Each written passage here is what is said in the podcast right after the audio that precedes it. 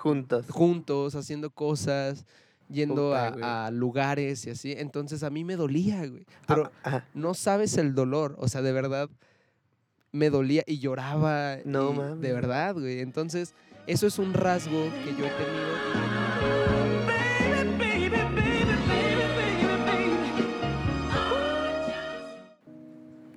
¿Qué onda, banda? ¿Cómo estamos? Eh, hoy va a ser distinto el podcast, pero llevando la evolución de cómo hemos, lo hemos trabajado. Hemos estado hablando de lo que más nos duele y cada vez es más profundo.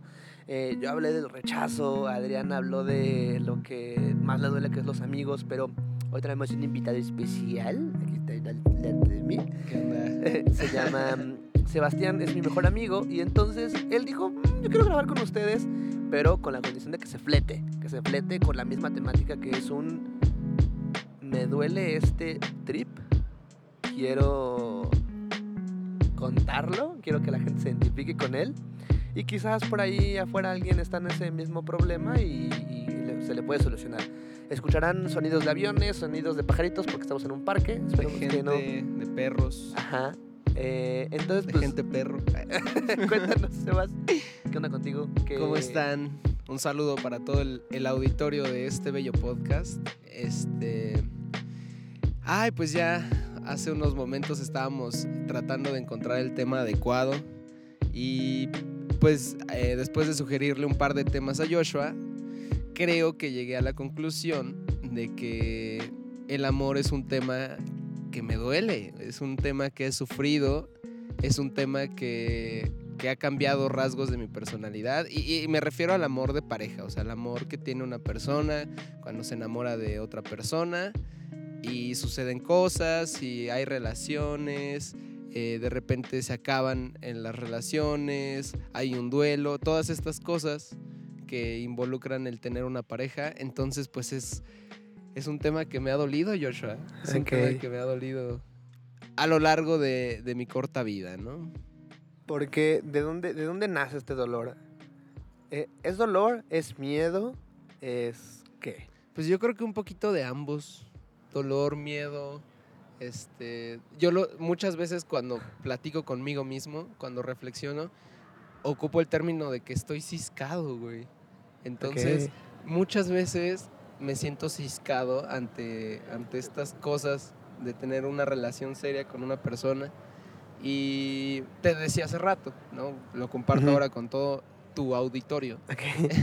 Eh, no sé cómo sea desde el otro punto de vista, o sea, supongo yo que también he herido, pero desde mi punto de vista es, he sufrido heridas, eh, pues de cierto calibre, ¿no? Entonces, muchas veces, así, supongo yo, creo yo que, que son tres las relaciones así fuertes que he tenido en mi vida, ¿no? Así una relación, eh, pues ya más seria. Entonces, en esas tres relaciones he sufrido heridas. Y cada vez que sufro una, me pongo así en la mente, no, ya no voy a confiar en nadie, voy a ser un cabrón y Ajá. me va a valer verga. Y te decía hace rato, eh, cuando empiezo a sentir eso es como de, nah, ya no voy a tener una relación seria y, y me voy a coger a todas las morras que yo quiera, ya como una onda más este, hedonista, si podemos llamarlo de, de esa manera. Y resulta que no, o sea, no puedo porque yo no soy así. Mi corazón, te decía hace rato, es muy cálido, es muy abierto. Me gusta mucho eh, tener como esa cierta certeza y seguridad de tener una pareja estable. Entonces no puedo, no puedo ir en contra de mis propios principios y de mi propia esencia y mi propia naturaleza. Cuando me pasan este tipo de cosas, sí digo, ya voy a renunciar a todo, Ok. pero pasa un tiempo y resulta que no soy así y no puedo ser así y no creo ser así. Entonces también te decía que ciertos rasgos de mi personalidad se han modificado por estas experiencias y yo creo que todos, ¿no? O sea, realmente todo aquel que haya vivido eh, pues una experiencia, ya ni siquiera en pareja, una experiencia humana, de alguna manera tus rasgos eh, se van definiendo con esas experiencias. Eso es pues muy natural, muy esencial en los humanos. Pero bueno, yo desde este lado, desde, desde el punto de vista de pareja, eh, los rasgos de mi personalidad, pues de repente siento yo que ya soy un poquito más frío, ¿no? Eh, Ok. Cuando conozco a alguien, cuando intento eh, llevar una relación así, Y al principio no, al principio yo sí me aviento como gorda en tobogán Ok. y, y me, me dejo ir bien machín. Y cuando- conforme empiezan a pasar cosas que me van lastimando, me voy cerrando y me voy cerrando. Y al final soy una persona fría. Entonces eso estoy totalmente seguro que repercute en, en Ujú. quién soy hoy en día con otras personas, ya no solo con las parejas que he tenido. ¿no? También con amigos. Claro, con amigos, con la familia, con la gente que estoy conociendo apenas, eh, a quienes ya conozco, pero pues no sé, he dejado como de frecuentar y vuelvo a ver, en, en general con todas las relaciones. ¿no? Claro. Siento yo que es algo que repercute en tu vida y en tu personalidad bien machín. Y ahora, me- creo que, creo que la, la carnita de este podcast es el pedo de saber con mucho morbo Sí, qué onda con la herida principal. O sea, ahorita hemos estado hablando de la parte mental, ¿no? Bueno, me pasó esto, la neta, siento que es así, la, la parte meramente racional, claro. que todos dicen, no, tiene sentido para mí, pero ¿por qué este dolor? Sí, o sea, ¿por qué no? ¿Qué ¿qué te ha pasado, güey? ¿Qué pedo Ok. contigo? Mira, como te decía, son tres las relaciones que yo siento que han sido como pilares. ¿no? La primera la tuve muy chiquito. Yo estaba muy chiquito cuando, cuando llegué a tener mi primera novia seria. ¿no? Ujú. Que- y era cuestión de que yo iba por ella a su casa. eh, un tiempo estuvimos en la misma escuela. Cuando yo entré a CEDART, ella también estaba en un CEDART. Entonces compartíamos como que esa onda de, de- porque sabes que CEDART pues es una escuela bien diferente, ¿no? Entonces... Ajá. Eh, ¿Por qué? Para los que no son de CEDART. Ah, bueno, para los, los que no son de CEDART, pues el CEDART es el Centro de Educación, Educación Artística. Artística de Limba y es como una prepa. Bueno, es un bachillerato eh, en donde llevamos el área de humanidades, como gran parte de las escuelas preparatorias, y aparte llevamos una especialidad artística y tenemos como relación con las artes visuales, con, con la danza, el teatro y toda esa onda. Entonces, pues sí es una escuela eh, diferente, ¿no? A lo que podría ser un CCH o una prepa eh, de Normal. la UNAM. Entonces, ella y yo compartíamos que íbamos en un CEDART, no en el mismo, pero pues sí en un CEDART. Ajá. Entonces, teníamos como una visión muy similar, ¿no? Para esa edad del, del mundo. Bueno, el, el punto es que eh, esta fue mi primera relación como seria. Supongo yo, te digo, no sé cómo es desde el otro, desde el otro lado, pero yo creo que sí herí. O sea, así como he sido herido, yo también herí. Eh, estaba muy chiquito, iba saliendo de la secundaria. Entonces, en esta relación empezaron como a haber muchas cuestiones de desconfianza, ¿no? De que alguien me dijo que te vio por ahí con alguien más y tú ese día me dijiste Ajá. esto. O sea, ese tipo de cosas, ¿sabes? Que realmente van mermando cualquier tipo de relación, ¿no? Eh, pero más las de pareja, obviamente. Entonces, este tipo de cosas me, me generaban una ansiedad, güey una inseguridad, un, un güey que va a ser porque obviamente yo a esa edad y... y, y ¿Qué edad con- tenías? Tenía como 15 años. Entonces Ajá. con la seriedad con la que estaba tomando las cosas, te digo, yo, o sea, ya iba como a las reuniones familiares y Ajá. iba por ella a su casa, conocía a sus papás, toda esta onda. ¿no? Y yo me sentía increíble con eso. Yo decía, güey, esta relación es, es be- bellísima, cabrón. Y yo la quería mucho, me gustaba mucho, en, en fin. Entonces, yo ya me hacía la idea de que quizá podíamos tener una relación bien idealizada y bien cabrona, de que desde de que ya chiquitos... nos vamos a casar y sí, todo. güey. ¿no? Entonces, eso de cierta manera me emocionaba mucho. Y cuando empezó a suceder esto, eh, ella me dice que necesitamos un tiempo, recién yo enterándome que se veía con, con otra persona. Yo no sé para, en qué término se veía, era un exnovio suyo Ah, ok. y más grande que nosotros, entonces yo me sentía súper inseguro con eso, porque yo sabía quién era, entonces eh, pues sentí inseguridad. ¿no? Ajá, En ajá, general. ajá. Entonces, pues pasa esto. Ella me pide un tiempo y yo me tiro así, de no, güey, ¿por qué? ¿Por qué yo? Por favor, así con esta voz de León Larregui. Entonces, me da muchísima tristeza y me vuelvo totalmente frío con ella.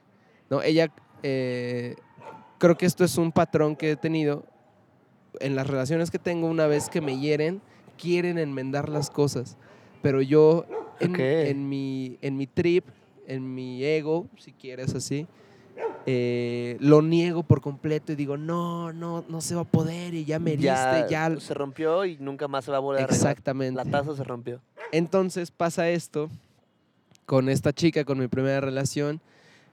Tiempo después me vuelve a buscar, me dice eh, que volvamos a ser novios. Yo acepto porque, pues, yo te digo, la quería mucho y estaba, Ajá. la verdad estaba muy inmaduro en muchos temas. Entonces, cuando acepté, acepté sin saber que realmente yo ya no quería, ¿no? Entonces, eh, quizá necesitaba tiempo, o no quizá, era eso lo que necesitaba, tiempo de, de resolverme yo y resolver todos mis trips y así. Y acepté volver a ser su novio sin, sin quererlo, ¿no? Entonces, pues no, se volvió terrible, o sea... Yo creo que muchas personas hemos pasado por eso. Claro, O sea, de que por no querer estar solo, por no querer lo que decía yo en el anterior podcast, no querer no querer dormir solito en la noche. Por la costumbre Ajá. también, o sea, realmente... ¿Por qué van a decir de mí? También güey? son muchos factores los que, los que uno, eh, más bien los que a uno orillan a aceptar este tipo de relaciones Y- otra vez. Y de tratos, güey. O, o sea, por ejemplo, ahorita lo dicen tus 15, güey, Sí. pero ahorita la banda que pues ya está más crecida, digamos veintitantos, ¿no?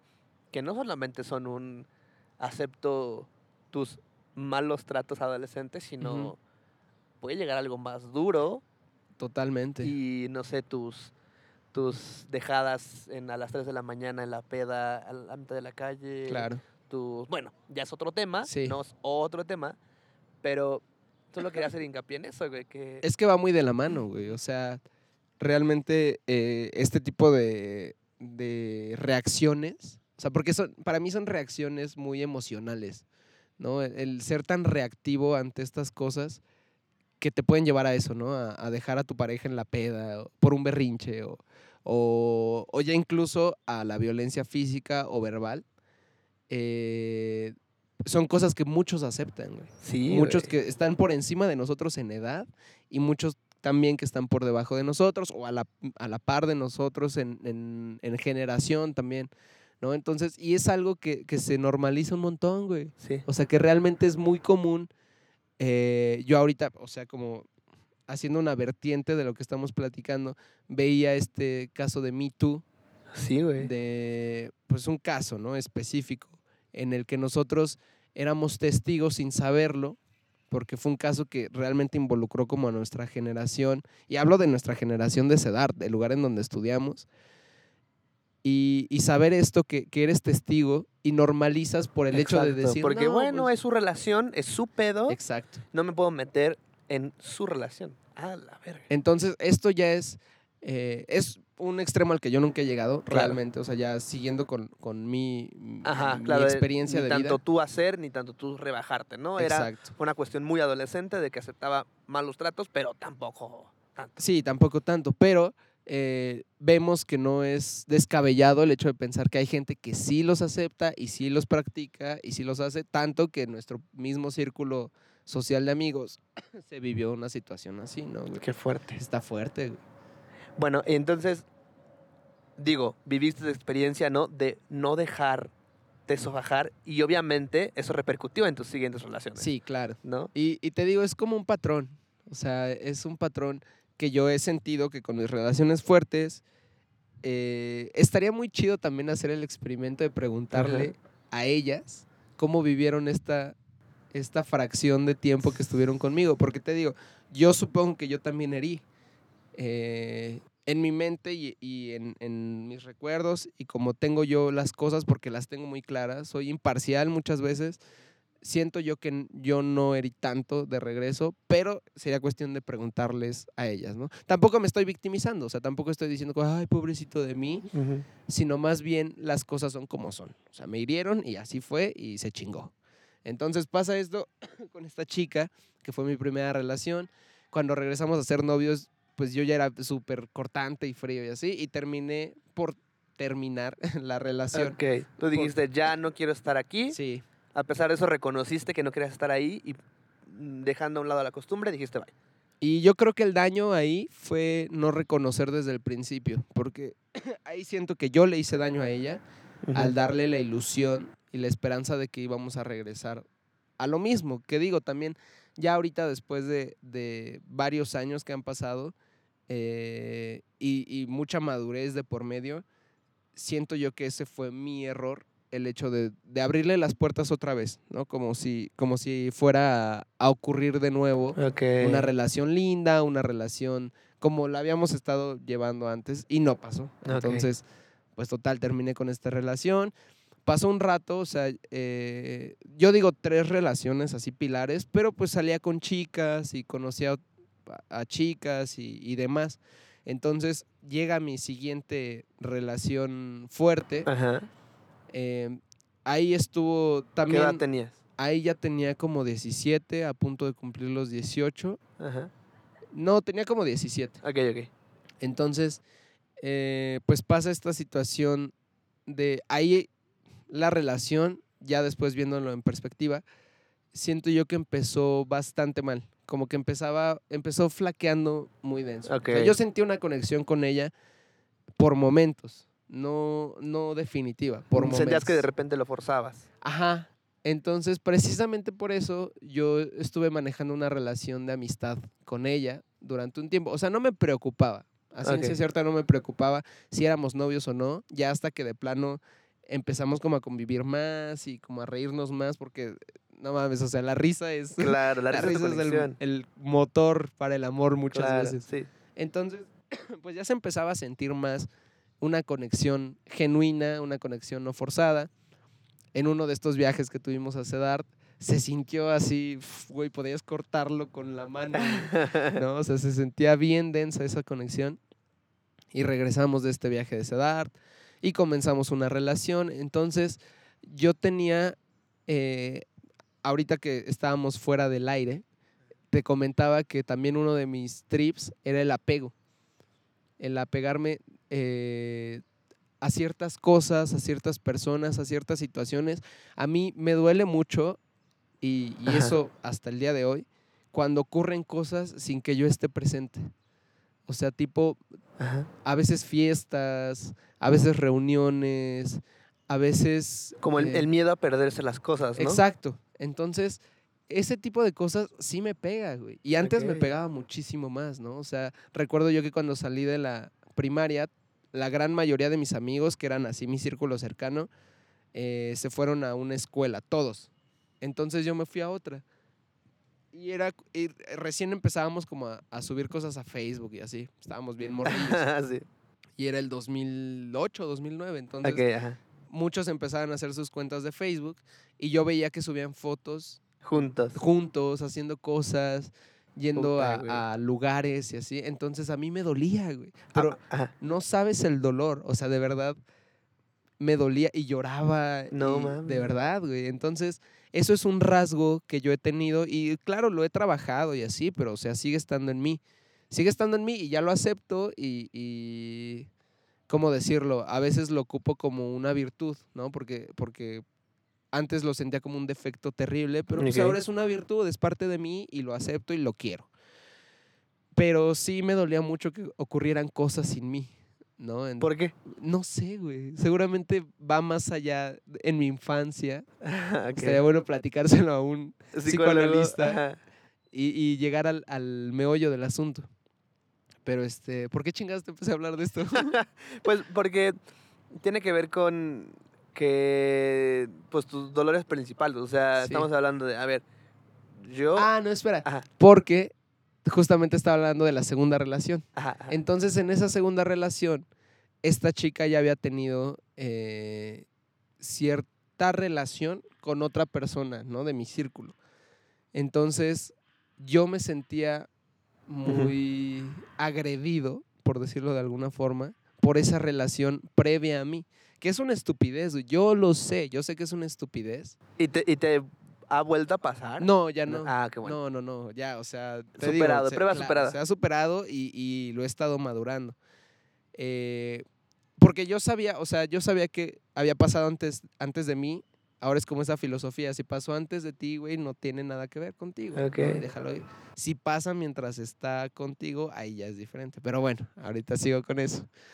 Eh, Pasa después de ti, obviamente que tampoco tiene no, sentido no, para nada. en eso. No, no, no. No, si pasa después de ti, es más, ni siquiera ten- tendrías que No, enterarte, güey. no, Tú toda tu vida, cabrón. Que hay mucha gente que se clava. claro. Es como ahora ya está con el otro que está más guapo que yo. y no está nada bien, güey. O sea, realmente te lastimas a ti y puedes llegar a lastimar a esa persona. Sí, y es algo eh, ciertamente enfermizo, a un grado enfermizo. Pero bueno, o sea, te, te digo, yo estaba como con esta onda. Pues yo estaba morro, ¿no? Tenía 17 años, igual mucha inmadurez de por medio. No me justifico, pero pues sí era muy pendejo en muchos temas. Entonces, em, pues empiezo esta relación con esta chica, empieza a flaquear desde el principio entre que sí éramos, no éramos, en que yo me sentía inseguro. eh, tenía como muchas inseguridades de convivir con ella a solas y cuando estaba como en grupo. Entonces como que no se terminaba de cuajar esa relación, ¿no? Entonces, eh, ya siendo como, eh, no novios, pero pues ya teniendo ahí como Algo. algo, eh, ella decide como regresar con, con, con otra persona con la que tenía una relación antes que conmigo, como que seguir experimentando, ¿no? Y a- el- al día de hoy yo siento que ella estaba en su derecho. O sea, yo siento que sí. como- Claro, porque como no era nada, Pero, pero, tú te sentías yo mal me porque... sentí mal. Yo me sentí mal, pero también no manejé la situación tan inmaduramente. Dije, mira, no me gusta que esté pasando esto y Claro. yo sé que lo puede hacer en el momento que ella quiera, entonces mejor me voy a alejar, ¿sabes? Y ya fue como de, ya, mira, tú por tu lado, yo por el mío. ¿Cómo, cómo lo, lo solucionaste? O sea, me gustaría que más allá de muchas de las entrevistas, de las entrevistas que he escuchado, Sí, hay muchas preguntas que van hacia los problemas principales de la audiencia. Sí. En este caso, me gustaría justo preguntarte, irte preguntando de lo que me vas diciendo, sí, está bien. qué cosas de lo que aprendiste le pueden servir a los escuchas. O sea, no, no como un, bueno, pasó y pasó y pasó y pasó, Ajá. sino un, ¿cómo lograste equilibrar o... Es que se está volviendo muy amena esta plática. Sí, pero, sí. pero, ajá, entiendo el punto. ¿Cómo, cómo lograste equilibrar el, el- el hecho de... Ay... ¿Cómo lo solucionaste, pues? Pues yo creo que con madurez, con... Híjole, es que tienes que, que sentarte tú y plantarte tú las ideas una por una, una por una. Analizarlo, decir, por ejemplo, yo en ese momento sabía que ella estaba en el derecho de hacer cuanta cosa quisiera y sin embargo yo me sobreponía a eso, a esa situación Ajá. pensando yo también puedo hacer lo que yo quiera. Y lo que yo quiero es estar bien. Claro. Y para estar bien, a mí no me gusta esto, ella no va a parar y no tiene por qué hacerlo, Claro. entonces yo me voy a alejar, ¿sabes? Entonces, siento yo que eh, precisamente no he repetido estas acciones y estas Ok, situaciones. buenísimo. Lo, lo aprendiste. Claro, porque las aprendí, las digerí, eh, me las también tienes que enfrentarte a las cosas, o sea, tienes que, que plantarte enfrente del pedo y decir, güey, aquí estoy y chingas a tu madre porque yo soy más fuerte que tú. ¿A, quién le, ¿A quién le dices eso? A ti mismo, Ah, güey. ok. A ti mismo, güey, a, a tus... eh, a tus pensamientos del pasado, porque, o sea, siempre estamos cambiando, siempre, siempre, siempre. Tu pensamiento siempre está cambiando, las situaciones que vives siempre te hacen cambiar de perspectiva. Entonces, con lo que ya viviste y con lo que estás viviendo, tienes un mar de herramientas increíble. Pararte desde... A mí me gusta mucho imaginar que estás eh, sentado viendo un punto, pero ¿cómo sería si estuvieras, por ejemplo, ahorita que estamos en una banquita, sentados viendo un árbol? ¿Cómo es que lo ve la persona que está en la otra banquita? Entonces te imaginas eso y eso haciendo una analogía. Estás viendo tu problema, estás viendo tu pedo, pero ¿cómo lo vería el Sebastián, en mi caso, de hace dos años? Claro. O cómo lo vería el Sebastián, incluso que quiero llegar a ser, güey. O sea, ¿cómo, cómo es que eso me funciona más, obviamente? Ajá, ajá. ¿no? el Eh, Super Sebastián. el super Sebastián, güey, que ya eh, tiene madurez emocional increíble y tiene independencia económica, y, o sea, que ya es el ideal de lo que quiero ser. eh, ¿Cómo lo vería y cómo lo resolvería? ¿No? Creo que eso está implícito en, en muchas, este, como filosofías de vida. Por Claro. ejemplo, los cristianos dicen, ¿qué haría Jesús? Eso es Ajá. cambiar la perspectiva de tu pedo. Pero Pero- dicen era- que haría Yoda. Claro, claro, o sea, lo puedes llevar. ¿Qué haría AMLO, no? o sea, lo puedes llevar al extremo ¿Qué que tú quieras. Zapata? ¿Qué haría Zapata, güey? Este, ¿qué haría Mario Dom de Camila? ¿Te imaginas? ¿Que hay una religión de eso? Bueno. Entonces, disculpen ustedes. Entonces, entendí esa Phil. Barrera. Entonces, llevarlo a otra perspectiva te ayuda muchísimo y te hace plantarte, güey. O sea, decir, güey, le estás cagando en esto, en esto, no le estás cagando, pero lo puedes resolver tú. O sea, tú no eres quien le está cagando, le está cagando la otra persona. Y puedes pensar infinidad de cosas de la otra persona, güey, es un pendejo, es una pendeja, güey, ¿cómo que tiene pinche caca en la cabeza? ¿Qué chingado? Pero ya no depende de ti, cabrón, ya no, ya no Claro. directamente, güey. Porque una relación al final del día, pues es de dos. Y entonces, Claro. uno como en su trip de desarrollo personal diría, no, pues ocúpate de todo lo que tenga que ver contigo. Pero son dos y de los dos es la Sí, güey, relación. Claro, entonces, si esa persona no entiende cosas que tú sí, y también va al revés, ¿no? O sea, te digo, yo no quiero como ponerme en, en- ni victimizarme ni ponerme hasta arriba, ¿no? Claro, ajá. Sigo aprendiendo un chingo de cosas.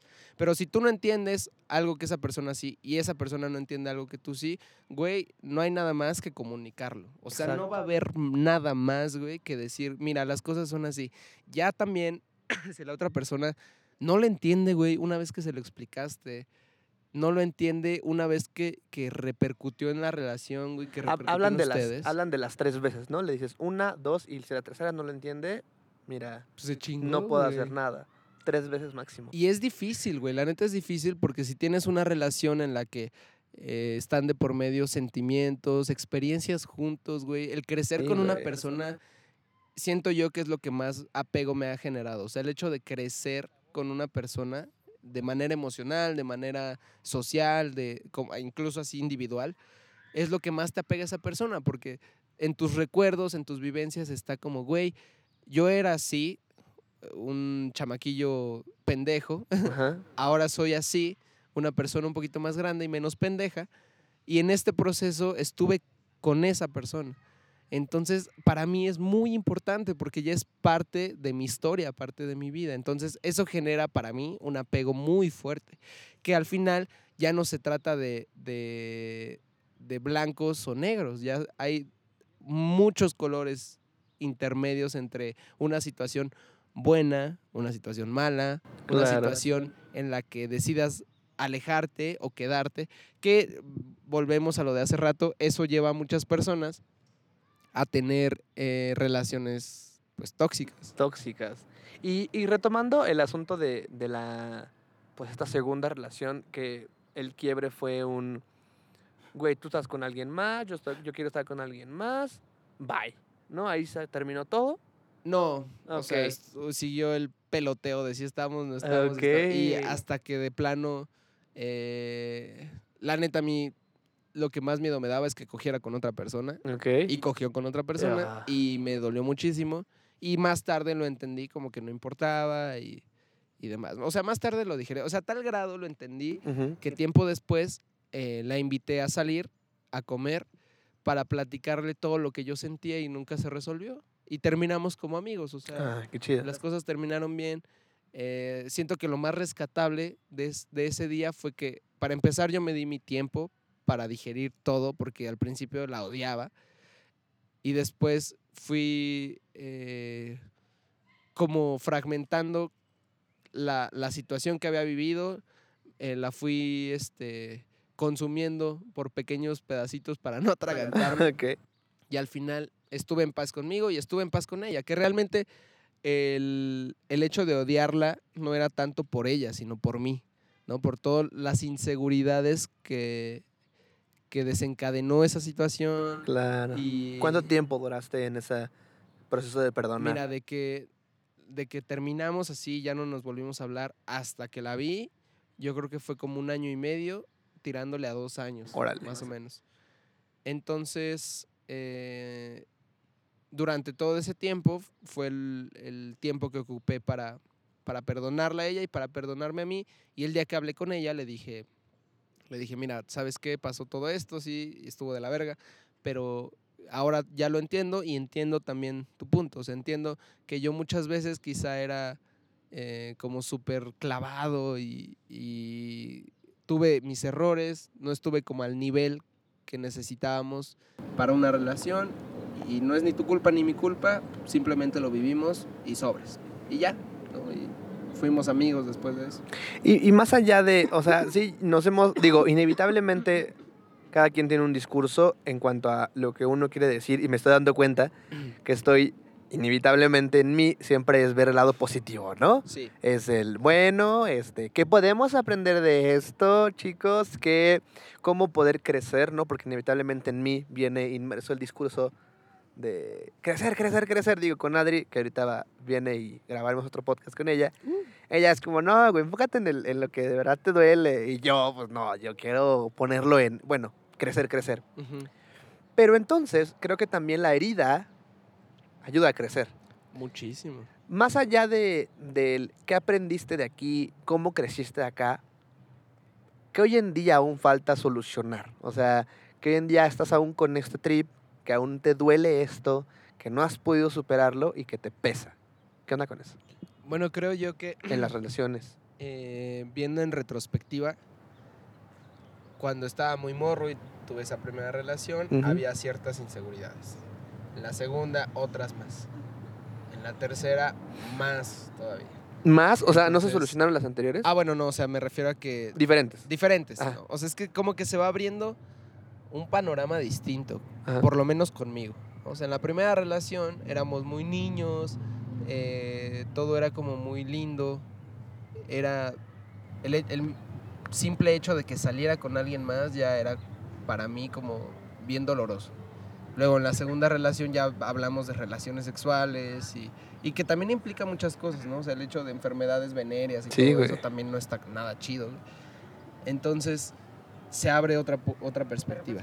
Ya en mi tercera relación, eh, pues ya es una onda Ajá. incluso más madura, más adulta, si pudiera decirlo así. Y siento yo que no va a parar, güey. O sea, conforme vaya creciendo y vaya teniendo, qui- quizá al rato la relación que tenga con una persona implique ya hijos, ¿no? O sea que, digo, no es como, como lo que tengo en mente ni nada así. O quizá, güey, así súper de sorpresa para mí, que llegue a tener yo una relación con alguien que ya tenga un hijo, güey.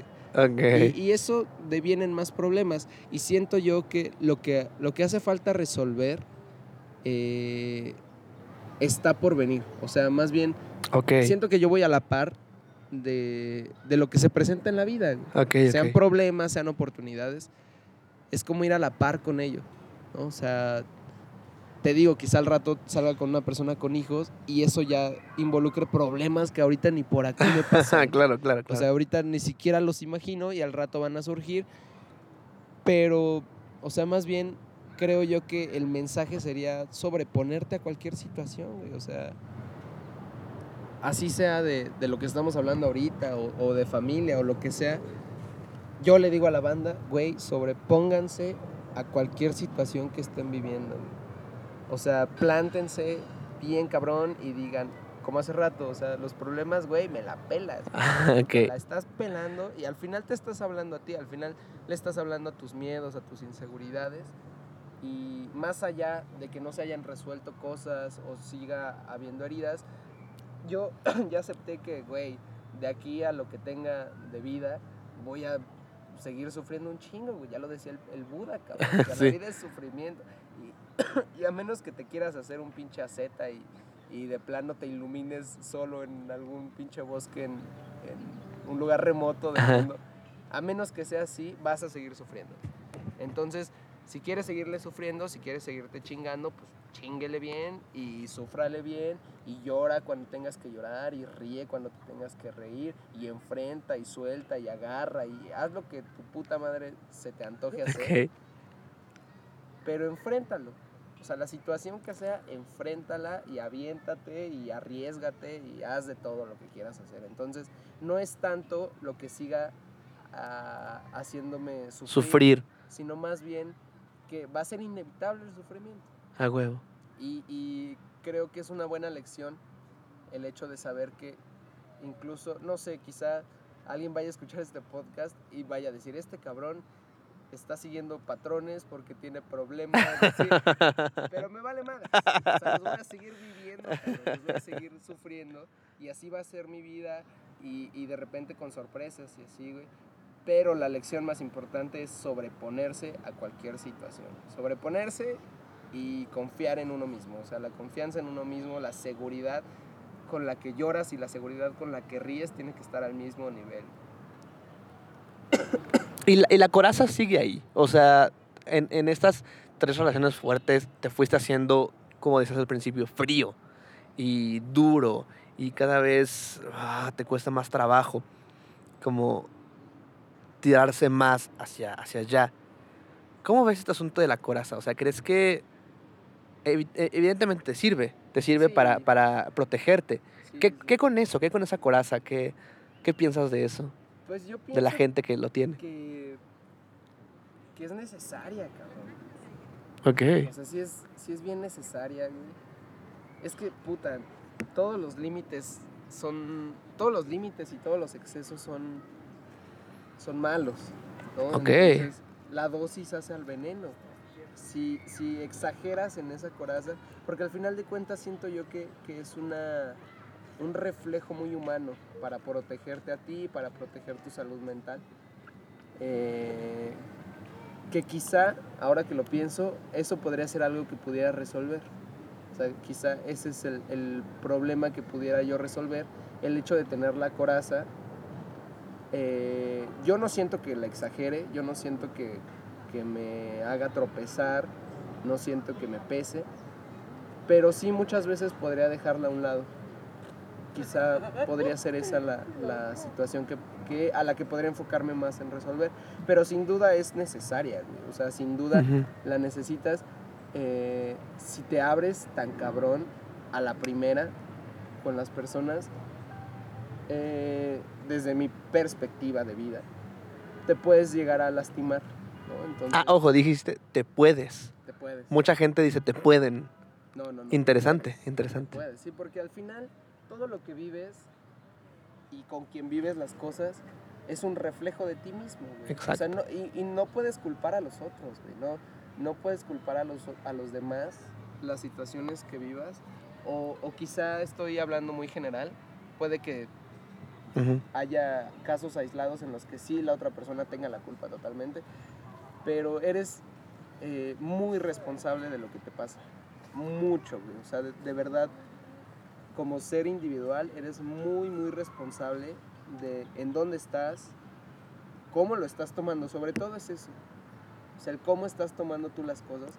Por eso precisamente tú te puedes llegar a lastimar por el hecho de abrirte. O sea, no vas a culpar a alguien eh, que te provoca una herida si tú llegaste y, y, güey, abriste tu corazón Claro. y, y le dijiste te amo y, y no puedo vivir sin ti y esa persona con las manos en la cintura te dijo Pues yo no. te amo y no es culpa de esa persona Claro. sabes tienes que, que medir muy bien tienes que medir muy bien la forma en la que te relaciones pero pues sí siento yo que al final uno es responsable de, de todas esas cosas Si tuviéramos que, que ponerle un título a este capítulo, ¿qué sería? Si tuviéramos que ponerle un título pues sería Todos van en- desde la línea de lo que le pesa a la gente. O sea, le pesa a nuestros escuchas. El primero es eh, el trabajo en el tiempo millennials, ¿no? El segundo, este, ¿cómo era? Miedo al rechazo. Y seguimos abrazando la almohada. ajá, El tercero era nos cuesta hacer amigos. Y el cuarto, algo así como nos duele crecer. Pues yo siento que siguiendo esta línea de, de- de último pensamiento que estamos discutiendo, Ajá. podría ser tu responsabilidad con el amor. Ok. O algo, pues algo parecido. Ahí veremos qué, qué, qué- qué le Ahí- ponemos. Ajá, ahí vemos cómo lo, lo redactamos para que sea interesante.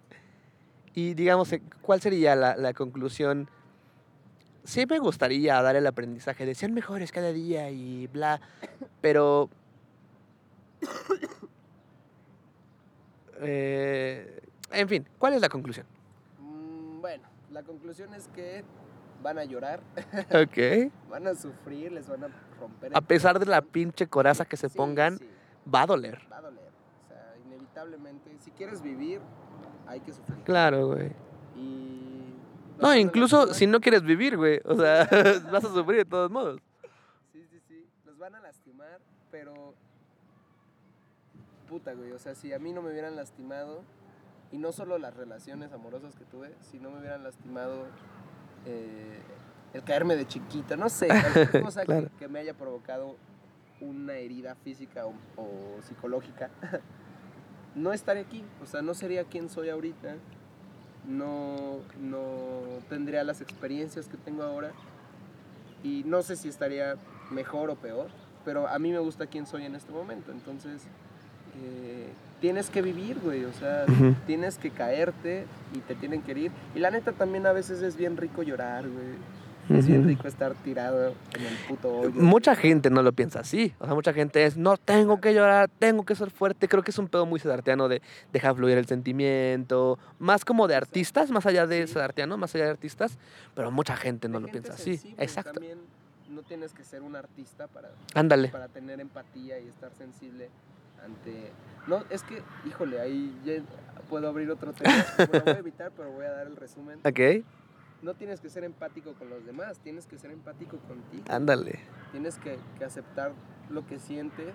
Y por eso digo que a veces es bien rico llorar y tirarse al hoyo, porque no hay de otra, cabrón. O sea, no, no vas a salir a sonreírle al mundo cuando perdiste tu trabajo, cuando Claro. tuviste una pérdida eh, Familiar, familiar, amorosa. cuando terminaste tu relación de quizá ocho meses, que para ti fue increíble porque fue la primera vez que sentiste el amor pleno y no tienes por qué dar una buena cara cuando no la tienes. ¿no? Entonces, inevitablemente vas a sufrir, súfrelo bien rico, cuando goces, gózalo bien rico Claro. y toma responsabilidad de lo que tienes que tomar responsabilidad. O sea, ten presente hasta qué grado puedes tú influir en tu propia vida, en tus propias emociones y hazlo. O sea, ahí está, no depende de nadie más, depende de ti. Creo que Uf. sería la conclusión. Cayó. Sentí como cayó. Eh, ok. Pues bueno, eh, banda, muchísimas gracias por escuchar. Si nos escucharon hasta aquí, qué chido. Mándenos este, un, un DM a arroba el árbol. Ah, Tú no tienes redes sociales, ¿verdad? Como públicas. Pues, no, tengo mi canal de YouTube en donde a veces subo remixes. Bueno, llevo uno. Pero... ¿Cómo es tu canal de YouTube? Es Sebas Almanza. O si no, pueden buscar el único remix que tengo arriba.